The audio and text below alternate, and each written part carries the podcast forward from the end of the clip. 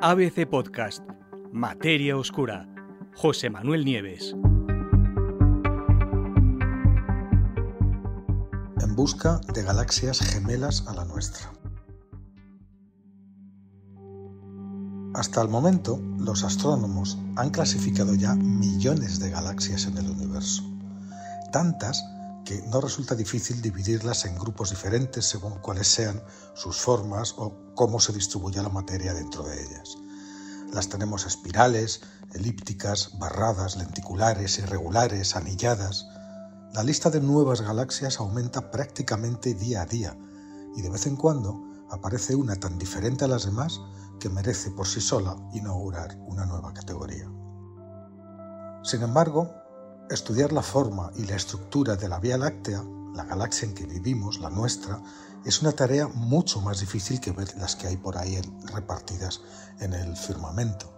Por ejemplo, sabemos que la nuestra es una galaxia espiral, pero el hecho mismo de que estamos dentro de ella impide que podamos observar sus características por completo.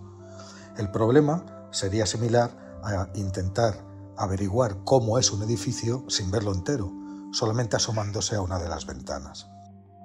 A pesar de eso, el hecho de estar dentro de esa galaxia nos da también algunas ventajas. Por ejemplo, desde nuestra posición podemos llevar a cabo estudios detallados de la población de estrellas de la Vía Láctea y averiguar así sus composiciones químicas. Eso da a los investigadores herramientas muy necesarias para poder comparar nuestra propia galaxia con los muchos millones de otras que hay repartidas por el universo. Pues bien, esta misma semana, un equipo internacional de astrónomos de Estados Unidos, Reino Unido y Chile acaban de publicar un artículo que hace precisamente eso, examinar un catálogo de más de 10.000 galaxias en busca de las que más se parecen a la nuestra. De esta forma, el equipo descubrió que a primera vista, ahí fuera, existen numerosos gemelos de la Vía Láctea. Pero eso también averiguaron los científicos de que se trata algo engañoso, es pura apariencia. A la hora de la verdad, la mayoría de esas galaxias que parecen similares a la nuestra muestran diferencias fundamentales, enterradas en los datos. ¿Por qué es engañoso? ¿Cómo eran esas galaxias? En su análisis, lo primero que hicieron los científicos fue intentar reducir lo más posible el tamaño de la muestra, es decir, las galaxias que realmente se parecen a la nuestra, y lo hicieron seleccionando solamente aquellas galaxias que coincidían con lo que sabemos sobre la Vía Láctea en tres categorías, en tres aspectos muy diferentes. Así, primero se quedaron solo con las que tenían una masa parecida a la de la Vía Láctea. Después descartaron todas las que mostraban un abultamiento central diferente al de la Vía Láctea. Y por último, solo se quedaron con las que tenían el llamado tipo de Hubble parecido. El tipo de Hubble es un sistema de clasificación que agrupa las galaxias según sus formas. Al final de este proceso, el equipo se quedó con 138 galaxias, de las 10.000 estudiadas, que, por lo menos superficialmente, eran similares a la nuestra y a partir de ahí empezaron a profundizar en los datos, en los detalles, para ver lo cerca que realmente estaban estos primos galácticos de nosotros. Lo siguiente que hicieron los investigadores fue conectar los datos a un modelo informático que predice la formación de estrellas, teniendo en cuenta cómo los vientos estelares expulsan el exceso de gas. Ese gas puede ser atraído hacia el centro de las galaxias. El modelo también tuvo en cuenta la composición química y la metalicidad de los materiales dentro de las diferentes regiones de las galaxias. Y al hacer eso, el número se redujo drásticamente. De esas 138 solamente quedaron 56. ¿Qué encontraron en esas 56 galaxias? Esas eran las que más se parecían a la Tierra. Todas ellas eh, tienen en común, estas 56, el hecho de disponer de una larga cantidad de tiempo para fabricar nuevas estrellas en sus regiones exteriores, dando a luz nuevos astros de forma constante y pausada.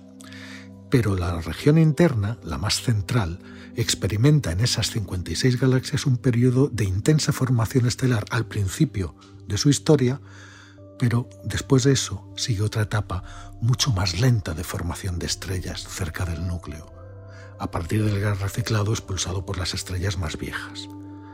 Estas nuevas estrellas, las de la parte interna, hechas de material reciclado, tienen un mayor nivel de metalicidad, es decir, tienen elementos más pesados en su composición que faltaban en la generación inicial de estrellas. Y resulta que ese patrón es el mismo que se da también aquí, en nuestra propia galaxia.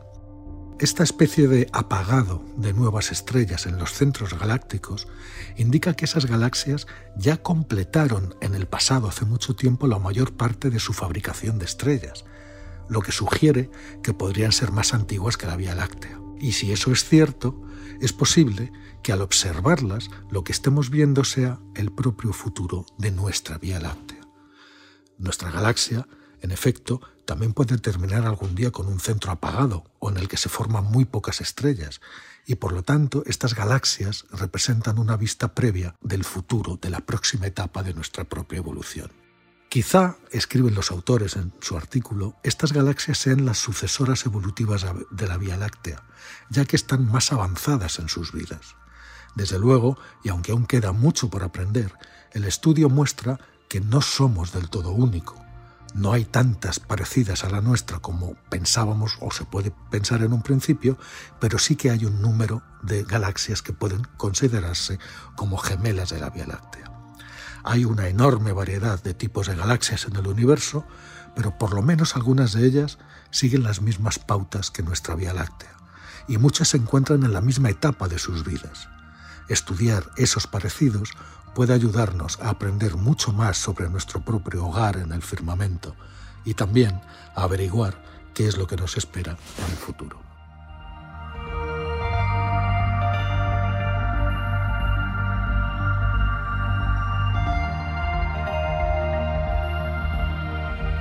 Puedes escuchar todos los episodios en abc.es, iVoox, Wanda, Spotify, Apple Podcast y Google Podcast.